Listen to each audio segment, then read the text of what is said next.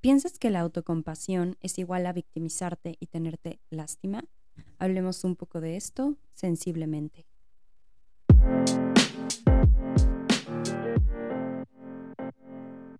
Sensiblemente es un podcast donde hablaré acerca de psicología, sexualidad, salud mental, experiencias de vida, reflexiones y mucho más. Soy Talo, psicoterapeuta, especialista en trauma y sexualidad. Gracias por estar aquí.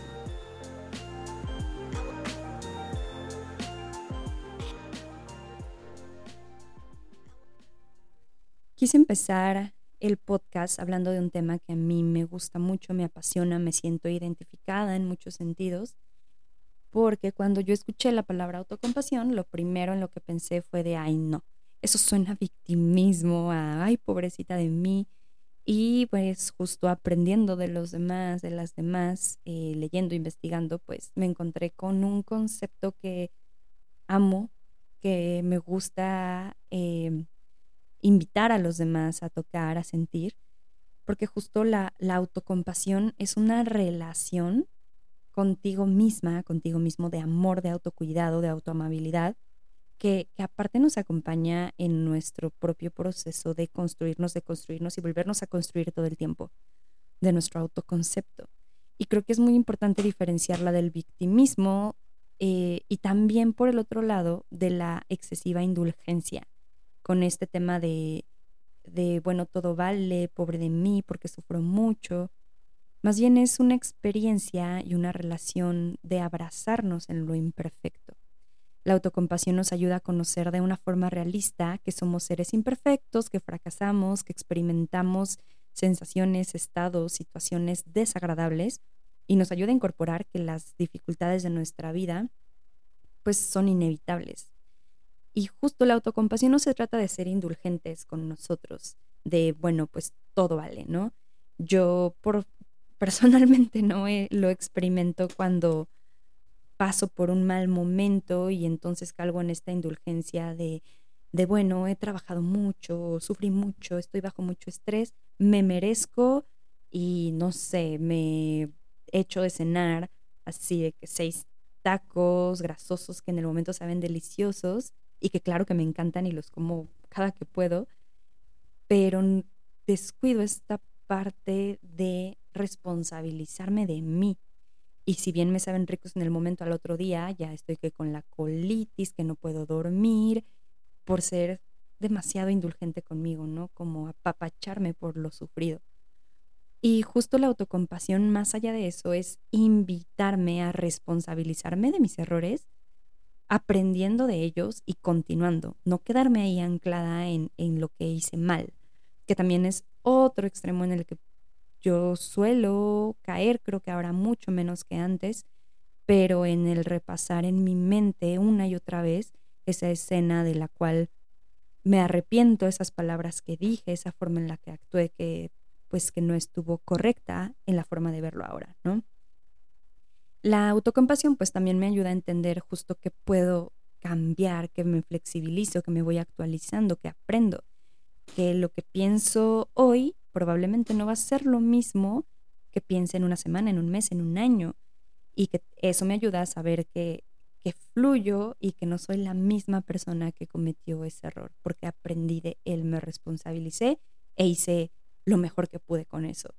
Entonces también me ayuda a ser mucho más introspectiva, más cuidadosa acerca de lo que pienso de mí misma. Recordemos que em, pues el cerebro no diferencia los pensamientos verdaderos de los que no son verdaderos. Por eso cuando pensamos algo horrible, se nos hace el hoyo en la panza, a veces empezamos a llorar pensando en la muerte de alguien. Bueno, espero no ser la única, que nos lo imaginamos, ya nos vimos en el velorio y estamos llorando y nada de eso está pasando, ni siquiera la posibilidad.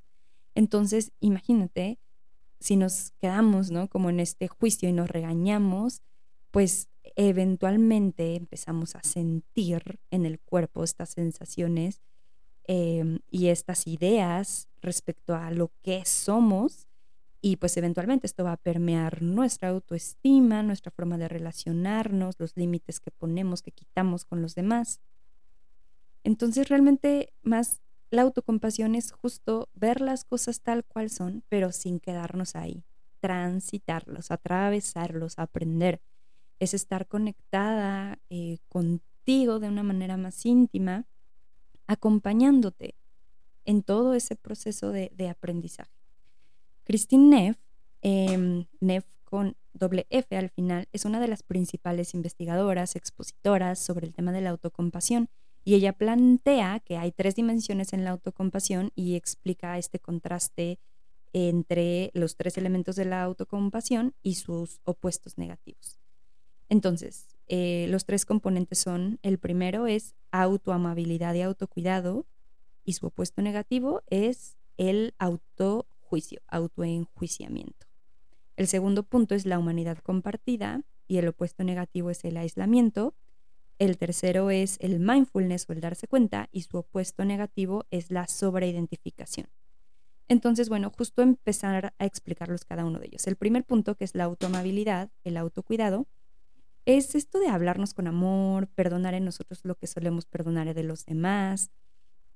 Es, em, pues sí, como transitar lo que sentimos desde el amor y mirarlo.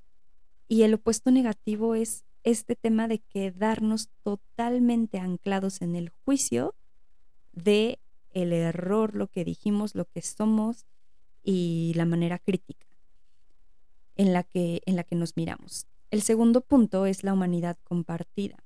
Este punto a mí me encanta porque justo se refiere a entender que todo lo que nos pasa, todo lo que vivimos, seguramente también le pasa a otros seres humanos. Y no se trata de este consuelo, sino de esta noción de vernos en relación con los demás. Normalmente em, lo que suele pasar cuando sufrimos, cuando hay sufrimiento, dolor, tristeza, culpa, nos sentimos como solos, distintos, apartados y ese es el opuesto negativo de la humanidad compartida. Nos aislamos, nos preguntamos, no, porque a mí... Y la humanidad compartida es eso, seguramente eso que sientes alguien más lo ha sentido, seguramente eso que experimentas alguien más lo ha experimentado y qué mejor que poder tal vez compartirlo con alguien más y desde ahí aprender también de las experiencias de otros.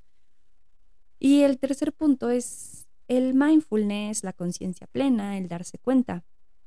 Y justo esto se trata de reconocer lo que está pasando en sensación, pensamiento, sentimiento, el sentipensar y entender que tus pensamientos pues no determinan ni son la verdad absoluta, son solo pensamientos. El opuesto negativo pues es la sobreidentificación, es decir, que eso sobre lo que yo estoy eh, creando un juicio de mi persona es casi que lo que me define. En, mi, en su totalidad soy eso, eso malo, es oscuro, esa sombra. Em, entonces, pues más allá de lo que se entiende normalmente por autocompasión, es este compromiso con nosotros de perdonarnos por nuestros errores, pero no así de manera simplificada de, bueno, ya sí la regué ni modo. No, sino más bien, ok, sucedió algo, fue desagradable, no hice, no, no me porté de manera correcta con esa persona, puedo empezar por pedirme perdón a mí, entender tal vez desde dónde lo hice, desde qué experiencia, qué hizo que yo reaccionara así, atravesar mi culpa, mi dolor, mi sufrimiento, pero aprender al respecto. Esto hace toda la diferencia. Y también el entendimiento de que las cosas no siempre van a ser como las deseamos y eso está bien porque es parte de la vida. Esto implica que pues soy un ser que se actualiza, que no soy la misma persona y que además tengo otras opciones. Puedo cambiar de opinión, puedo aprender de mis errores, puedo actualizar mi experiencia, puedo actualizar la forma en que vivo las cosas, puedo actualizar lo que pienso, puedo actualizar mi manera de actuar, empezando a ser autocompasivo. Y algo que además me parece muy importante resaltar es que al empezar a ser autocompasivos podemos empezar a ser autocompasivos también, perdón, compasivos con los demás. Es decir, empezar a entender que así como nosotros estamos en un proceso de, de construcción y construcción constante, seguramente los demás también. Y por lo tanto, podemos empezar a mirarlos desde otro lugar.